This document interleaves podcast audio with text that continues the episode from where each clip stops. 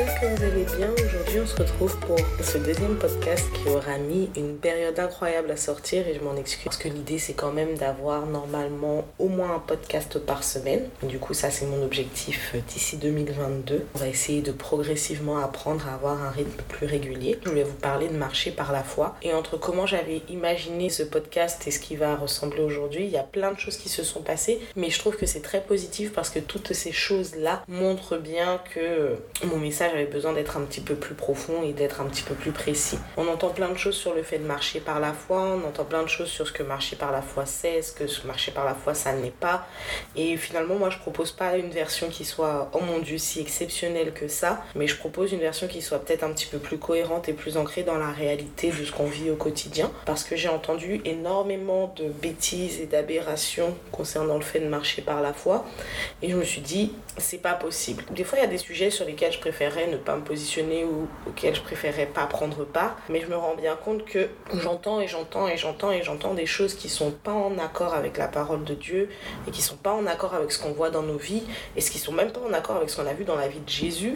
Du coup, je me dis bon, est-ce que je laisse prêcher tout le temps, tout le temps des faux messages? Est-ce que ça fait aussi partie de mon travail et de mon appel de rappeler certaines choses? Or, j'ai un petit peu l'impression que ça fait partie de ce que Dieu me demande. En tout cas, moi, je le prends et je le vis comme ça parce que c'est des sujets dont je vais rediscuter avec des amis, parce que c'est des mises au clair que je vais avoir avec certaines personnes en aparté, en privé, des fois même des personnes avec qui je suis pas particulièrement amie. C'est des sujets suffisamment importants pour que j'estime utile d'apporter ma pierre à l'édifice. Parce que quand on entend parler de marcher par la foi, on entend des choses qui n'ont rien à voir avec ce que la parole de Dieu nous dit, avec ce que la parole de Dieu nous montre. Là, oui, j'attaque plus ou moins directement, et puis c'est même pas une attaque.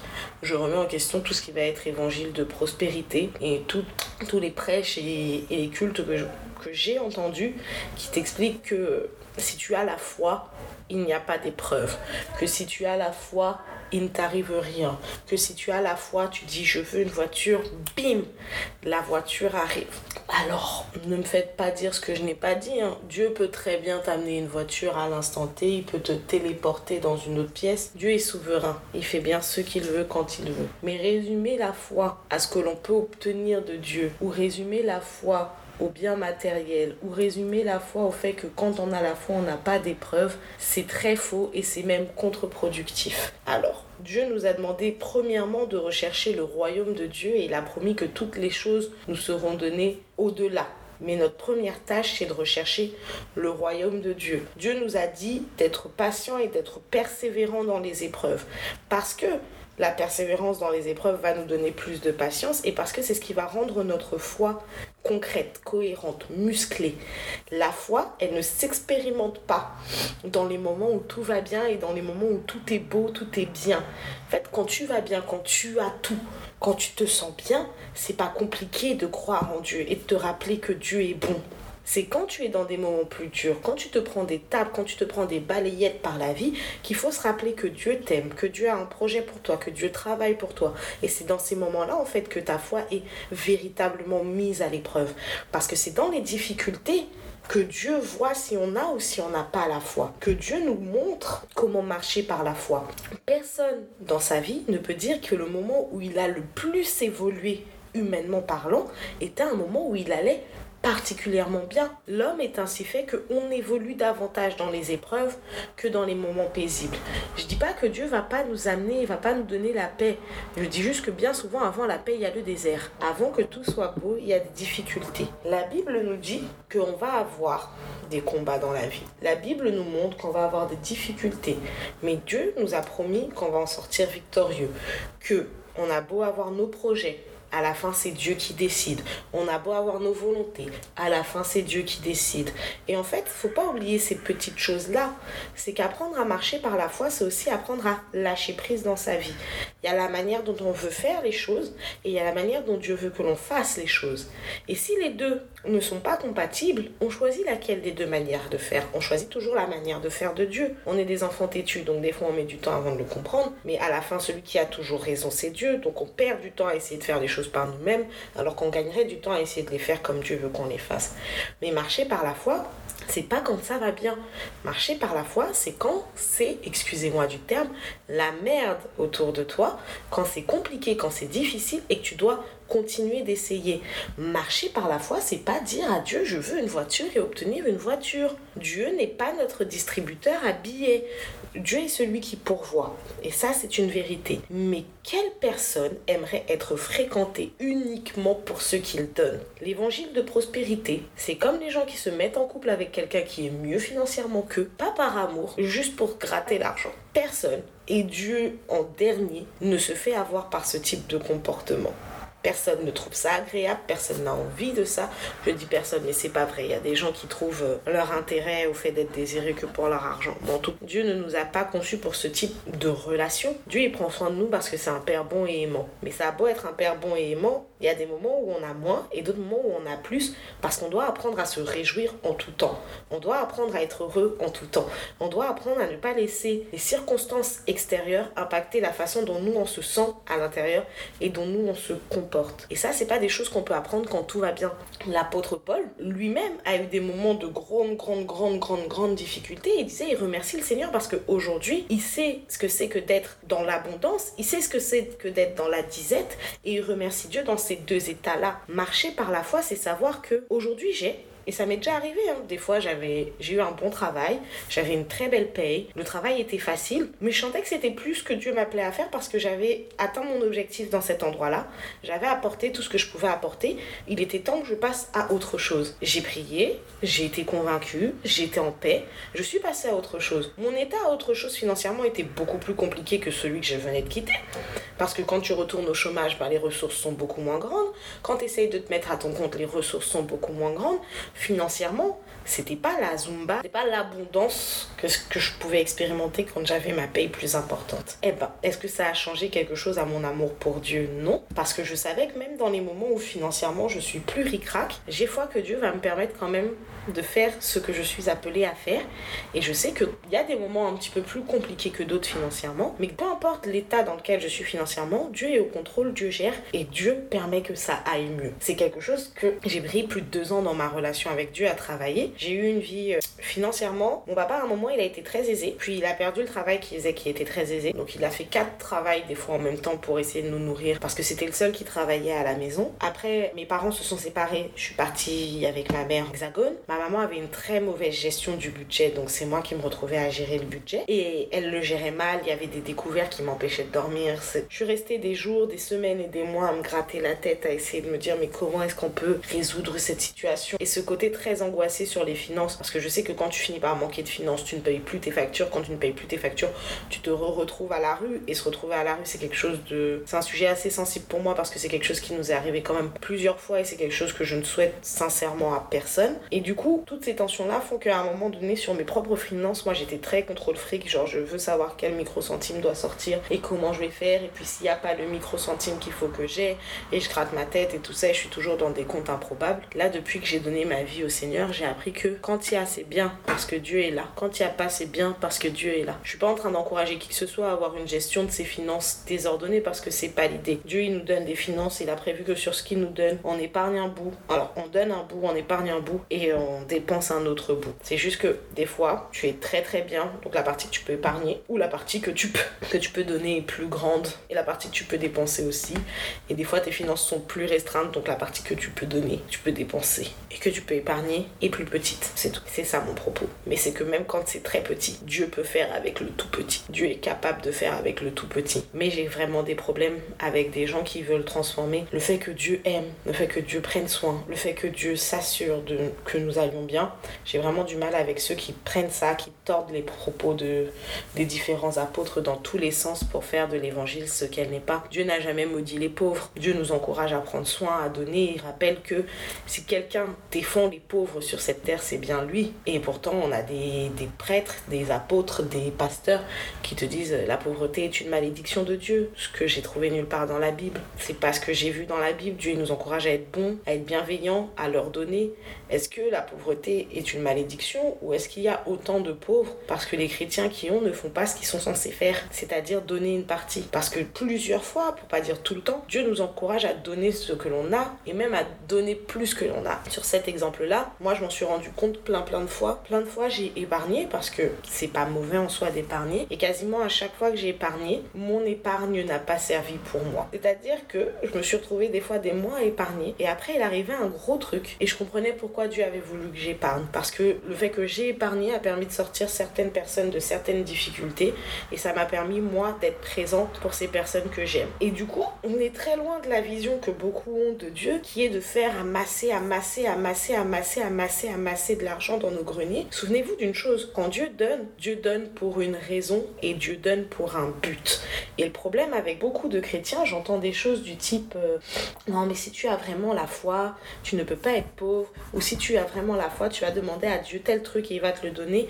En fait, si Dieu te donne tel truc, c'est que lui, il t'a donné tel truc pour un but, il t'a donné tel truc pour une raison, il t'a donné tel truc pour un projet. Que fais-tu de tous les dons que Dieu te donne? Et je parle même pas que des dons financiers ou matériels. De manière générale, qu'est-ce qu'on fait de ce que Dieu a mis en nous et de ce que Dieu nous a donné? Marcher par la foi, c'est savoir que même quand ça ne va pas, même quand on n'a pas, même quand ton assiette est vide, Dieu reste Dieu. On n'est plus censé fonctionner par les émotions ou par la vue. Et mon problème avec l'évangile de prospérité, c'est que c'est un évangile qui, qui t'encourage à évaluer ta connexion, ta connaissance, ta relation privée avec Dieu en fonction de ce que tu vois et de ce que tu sens. Sauf que c'est très très très très très dangereux parce que lorsqu'il va y avoir le premier orage, lorsque ta barque va être un petit peu secouée, sur quoi est-ce que tu vas rester accroché? À quoi tu vas t'accrocher? Qu'est-ce que qu'est-ce qui va te solidifier? Qu'est-ce qui va te consolider? Qu'est-ce qui va te maintenir dans ta foi? Si ta foi ne dépend que de ce que tu vois ou de ce que tu ressens, ce n'est donc pas de la foi. Marcher par la foi ne veut pas dire marcher tout le temps en, étant sûr, en étant serein ou en se sentant fort. Prends un exemple qui m'est arrivé il y a quelques mois et c'était autour de celui-là que je voulais parler en premier. J'ai passé mon permis.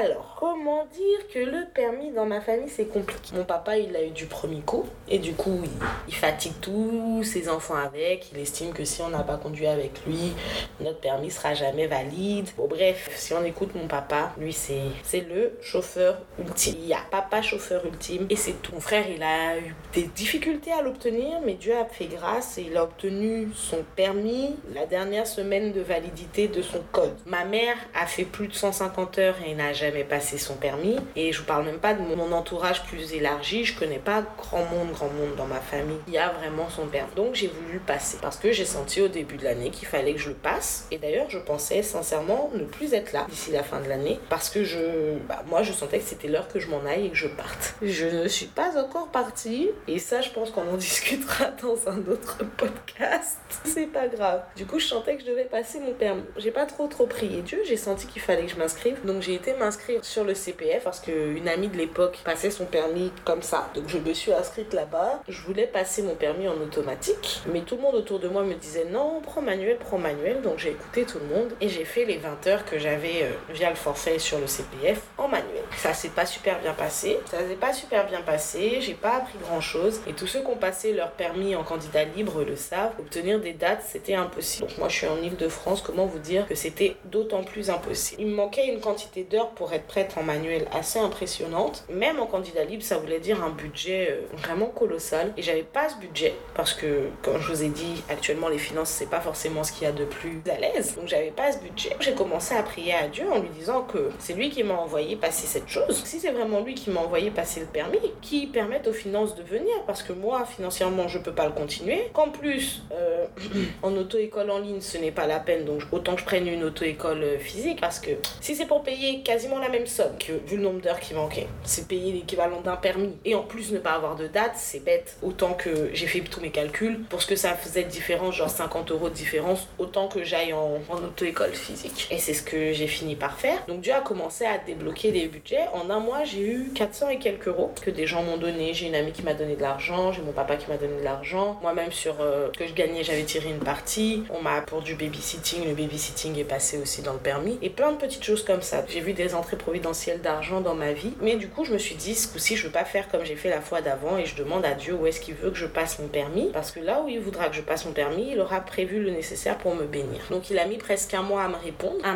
je suis sortie faire ma marche et je me suis retrouvée devant une auto-école et je sentais que c'était elle. Du coup, je me suis inscrite, mais l'auto-école partait en vacances juste après mon inscription et on a pu vraiment commencer à, à préparer le permis qu'en juillet. J'ai fait la première heure de conduite avec la dame en manuel, mais elle m'a dit mais pourquoi tu conduis pas en automatique? Et là, je me suis sentie tellement apaisée, j'ai compris que est-ce que les gens veulent il y a ce que moi je ressens et il y a ce que Dieu s'attend à ce que je fasse. Et quand je suis passée en automatique, en tout cas pour moi, ça a été la révélation. Je savais que j'allais avoir mon permis et en plus dans un laps de temps plutôt, plutôt court. Il a fallu quand même plus d'heures que ce que j'aurais aimé qu'il faille. Du coup, Dieu a encore permis. Hein. Honnêtement, je ne sais pas où Dieu a sorti. Dieu a sorti quasiment 1200 euros en l'équivalent de 3 mois pour, euh, pour ce permis. Et vraiment, c'est de l'argent que, que moi, j'aurais jamais pu me permettre de passer là-dedans parce que c'est de l'argent que de base, je n'avais pas. Donc je ne sais pas encore ce que Dieu a prévu de faire avec mon permis, ni ce que Dieu a prévu de faire avec moi tout court. Nous, est-ce qu'il a prévu de m'envoyer? Parce que je pensais clairement que je ne serais pas là d'ici la fin de l'année. Puis là, il y a des nouveaux éléments qui se sont rajoutés. Donc j'attends les, les instructions. Parce que en toute chose, je sais que Dieu est souverain et qu'il y a ce qu'on ressent, ce qu'on veut faire et puis ce que Dieu a prévu de faire. Et je le vois tout le temps quand je lis la Bible dans, dans la vie de l'apôtre Paul. Il y a plein d'endroits où il voulait aller et finalement Dieu l'a envoyé à d'autres endroits parce qu'il y a ce que toi tu veux faire, puis il y a ce qui est vraiment dans les plans de Dieu. Donc maintenant, moi j'attends de voir où est-ce que Dieu m'envoie. Mais au-delà de ça, quand j'ai passé mon permis, j'étais pas zen, j'étais pas sereine. Pas que j'étais pas zen et pas sereine, je savais que Dieu allait faire, mais ma confiance elle se posait pas sur moi ou sur mes compétences ou sur mes qualités de chauffard. Ma confiance elle était posé sur le fait que Dieu m'a envoyé et que si Dieu m'a envoyé, il va pourvoir et que si c'est la volonté de Dieu, Dieu va faire en sorte que ça se passe bien. Et ça s'est passé extrêmement bien. J'ai eu un examinateur adorable, j'ai eu mon code du premier coup, j'ai eu mon permis du premier coup et j'ai eu de l'argent qui est tombé de nulle part aussi. Donc franchement, j'ai été plus qu'abondamment bénie sur cette chose-là. Mais j'ai jamais ne serait-ce que réussi à faire une partie de Mario Kart en entier. Donc c'est vraiment pas sur mes compétences que je me reposais, mais sur la capacité de Dieu à me rendre capable de faire ce qu'il veut que je fasse. Et pour moi, c'est ça la foi. La foi, c'est pas forcément d'y aller en se disant je vais tout déchirer. Oui, je peux tout par moi-même. En fait, ma foi, elle se pose pas sur moi, ma foi se passe sur Dieu. Parce que moi, je sais que je suis limitée. J'ai conscience de beaucoup de mes limites, mais je sais qu'avec Dieu, je suis illimitée. Je sais que le Dieu que je sers n'est pas limité. Je sais que le Dieu que je sers est capable de. Et le Dieu que je sers est capable de me rendre capable de. Et du coup, ma foi se pose sur lui. Et marcher par la foi, c'est parfois faire ce qu'on n'a pas envie de faire, parce que tout en toi peut te dire, hum, j'ai pas ça, je n'ai pas envie de faire ça, je suis hors de ma zone de confort. Mais bien souvent, Dieu, il nous attend hors de notre zone de confort. Dieu ne fait pas des miracles dans la zone de confort. Dieu ne fait pas de miracles dans la zone du possible. Dieu ne te prouve pas qu'il est présent si tu continues de faire ce que tu sais déjà faire. Du coup, il faut sortir parfois de sa zone de confort pour que Dieu puisse faire marcher par la foi. C'est de se rappeler que, bon, je ne suis pas dans ma zone de confort, mais je ne suis pas dans ma zone de confort pour un but, pour une raison. Parce que Dieu l'a voulu. Et Dieu est capable de se servir du fait que je ne sois pas de ma zone de confort pour me montrer que, un, il est là, que deux, il fait, que trois, avec lui, on est capable. Et on est capable de bien plus de choses que ce dont on se pense capable. Mais c'est forcément un moment un petit peu compliqué. Quand il s'agit de sortir de sa zone de confort, là on marche par la foi. Ça, ça pique, parfois ça stresse, parfois ça épuise, mais on a le meilleur des soutiens, donc il faut oser, il faut y aller, il faut faire. Mais je rappelle encore une fois, c'est pas parce qu'on ose, c'est pas parce qu'on fait, c'est pas parce qu'on est avec Dieu qu'il n'y a jamais d'attaque. Marcher par la foi, c'est aussi, en grandissant spirituellement, apprendre à reconnaître une attaque pour ce qu'elle est. Quand au début de notre foi, on commence à marcher et qu'au moindre souci, on se met à geindre, à se plaindre, à limite s'écrouler, à remettre en cause notre foi, à remettre en cause la vie, à tout remettre en cause pour rien. Quand on grandit et qu'on devient plus mûr spirituellement, on voit l'attaque, on se dit ok, je suis attaqué. D'accord, je suis attaqué, je vais me confier auprès de Dieu et on va gérer ça ensemble. On sait dans la vie qu'on est plus que victorieux. On sait que peu importe les combats, on va les traverser, mais la vie chrétienne n'est pas une vie exempte de combats. Et ça, c'est vraiment la chose contre laquelle moi je veux mettre en garde. C'est toutes les personnes qui vous disent qu'avoir la foi, bah avoir la foi fait qu'il y aura plus de combats. C'est pas vrai. Ce n'est pas vrai, ce n'est dit nulle part. Jésus nous a dit, on va être rejeté, on va être exclu, on va être mis à part, on va être critiqué, mais d'être heureux si on est tout ça grâce à lui. Quand ma mère a rencontré le Seigneur, parce que c'est moi qui ai amené ma maman à rencontrer le Seigneur, et je remercie Dieu de m'avoir permis d'être l'une des ouvrières de sa rencontre avec lui. Dans la famille, ça parlait mal. C'est, euh, je l'ai emmenée dans une secte, etc., etc., etc., alors que ça se voit qu'elle est plus heureuse, plus épanouie qu'elle ne l'a jamais été dans sa vie. Mais on a mal parlé sur moi, donc est-ce que je dois dire, ben, du coup, euh, Dieu n'est pas là où je fais pas ce que Dieu veut parce que ça parle mal sur moi Ben non, on va mal parler et puis ils vont continuer de mal parler. Puis à un moment, ils auront plus de salive pour mal parler, mais moi, je continue à faire ce que Dieu veut que je fasse. Et c'est ce qui s'est passé. Ils ont continué à mal parler et ils ont dit tout ce qu'ils avaient à dire, puis ils se sont rendus compte que c'était bête. Et on est retourné dans une atmosphère familiale apaisée et tout se passe bien. Mais il y a des combats. La vie chrétienne est une vie de combat. Dieu nous a envoyés pour combattre. La différence, c'est que avant, quand on était dans le monde et qu'on n'avait pas la foi et qu'on savait pas pourquoi on combattait, on ne combattait pas en étant victorieux, on, combattait les gens au lieu de combattre ce qu'il y a derrière. Dieu nous a pas envoyé combattre les gens, il nous a envoyé combattre les dominations de ce monde. Et la différence, et moi c'est quelque chose qui m'apaise énormément, c'est pas qu'il y a plus de combat ou qu'il y a plus de difficultés, c'est que je sais que j'ai quelqu'un qui me soutient. Et je sais que avec Dieu, il y a quelqu'un qui est là, qui est présent, qui m'aime et qui m'aide. Je ne suis plus seule dans mes combats. Mes combats ne sont pas mes combats. Mes combats sont ses combats. Mes difficultés ne sont pas mes difficultés. Mes difficultés sont nos difficultés. Je dis pas que Dieu ait des difficultés à quoi que ce soit. Je dis juste que Dieu se sent suffisamment concerné par ce qui m'arrive pour m'aider à surpasser toutes mes difficultés. Du coup, je suis plus seule. On est à deux. Et ça, c'est quelque chose de phénoménal. Et c'est vraiment très très reposant. Et du coup, marcher par la foi, et je dis pas que je suis la personne la plus mûre spirituellement, loin de là, je me rends bien bien compte qu'il y a plein de choses sur lesquelles Dieu doit toujours travailler. Mais la maturité spirituelle ne se fait pas d'un coup, c'est pas on est un bébé, puis d'un coup on est un adulte. Il y a plein d'étapes intermédiaires. Ben, moi, je sais que je suis dans une de ces étapes intermédiaires, mais je le vois je vois comment Dieu m'a transformé.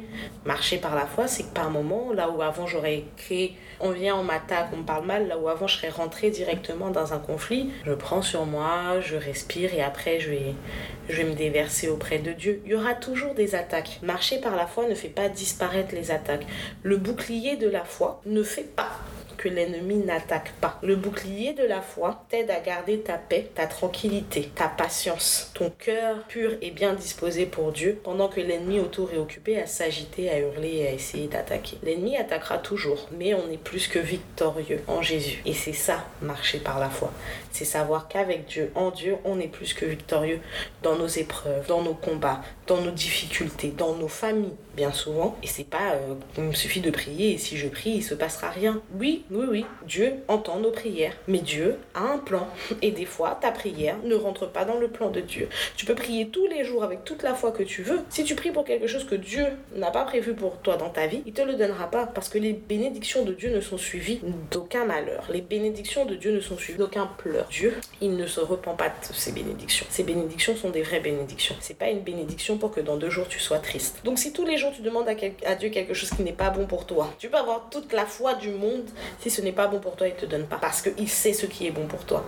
Donc il va finir par te montrer pourquoi ce n'est pas bon pour toi, jusqu'à ce que tu n'aies même plus envie qu'il te donne certaines choses. Parce qu'il y a des choses qu'on ne doit pas avoir, parce qu'il y a des choses qui ne sont juste pas pour nous. Et on peut être là, on peut être triste, on peut prier, prier, prier et dire mais j'ai la foi, pourquoi je ne vois pas les choses s'accomplir?